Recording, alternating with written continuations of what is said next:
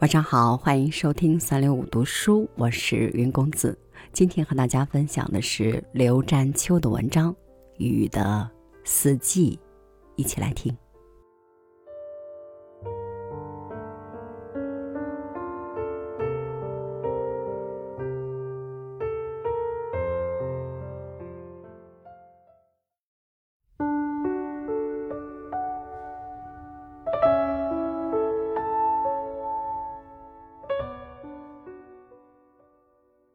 我喜欢雨，无论什么季节的雨，我都喜欢。它给我的形象和记忆，永远是美的。春天，树叶开始闪出黄青，花苞轻轻的在风中摆动，似乎还带着一种冬天的昏黄。可是，只要经过一场春雨的洗淋，那种颜色和神态是难以想象的。每一棵树仿佛都睁开特别明亮的眼睛，树枝的手臂也顿时柔软了，而那萌发的叶子简直就起伏着一层绿茵茵的波浪。水珠子从花苞里滴下来，比少女的眼泪还娇媚。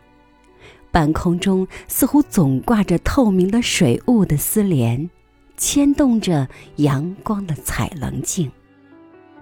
这时，整个大地是美丽的，小草似乎像复苏的蚯蚓一样翻动，发出一种春天才能听到的沙沙声。呼吸。变得畅快，空气里像有无数芳甜的果子在诱惑着鼻子和嘴唇。真的，只有这一场雨，才完全驱走了冬天，才使世界改变了姿容。而夏天，就更是别有一番风情了。夏天的雨，也有夏天的性格。热烈而又粗犷，天上聚集着几朵乌云，有时连一点雷的预告也没有。当你还来不及思索，豆粒般的雨点就打来，而这时雨也并不可怕，因为你浑身的毛孔都热得张开了嘴，巴望着那清凉的甘露。打伞、戴斗笠固然能保持住身上的干净。可光头胶洗个鱼澡却更有滋味，只是淋湿的头发、额头、睫毛滴着水，挡着眼睛的视线，耳朵也有些痒飕飕的。这时，你会更喜欢一切。如果说春雨给大地披上美丽的衣裳。而经过几场夏天的透雨的浇灌，大地就以自己的丰满而展示它全部的诱惑了。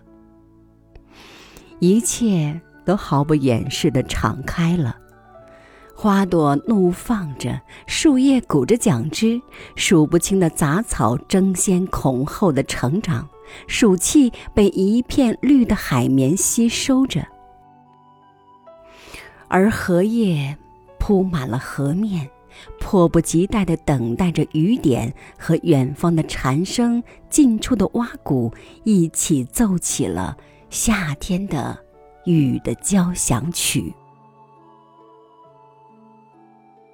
当田野上染上一层金黄，各种各样的果实摇着铃铛的时候，雨似乎也像出嫁生了孩子的母亲，显得端庄。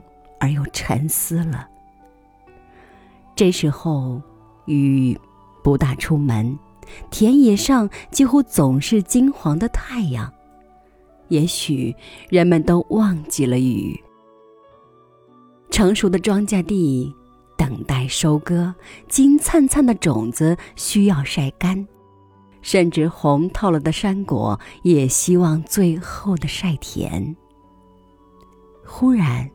在一个夜晚，窗玻璃上发出了响声，那是雨，是使人静谧、使人怀想、使人动情的秋雨呀。天空是暗的，但雨却闪着光；田野是静的，但雨在倾诉着。顿时，你会产生一抹悠远的情思。也许，在人们劳累了一个春夏，在收获已经在大门口的时候，多么需要安静和沉思啊！雨变得更轻，也更深情了。水声在屋檐下，水花在窗玻璃上，会陪伴着你的夜梦。如果你怀着那种快乐感的话，那白天的秋雨也不会使人厌烦。你只会感到更高渺深远，并让凄冷的雨滴去纯净你的灵魂。而且一定会遥望到，在一场秋雨后，将出现一个更静美、开阔的大地。也许到冬天来临，人们会讨厌雨吧？但这时候雨已经化妆了，它经常变成美丽的雪花，飘然莅临人间。但在南国，雨仍然偶尔造访大地，但它变得更吝啬了。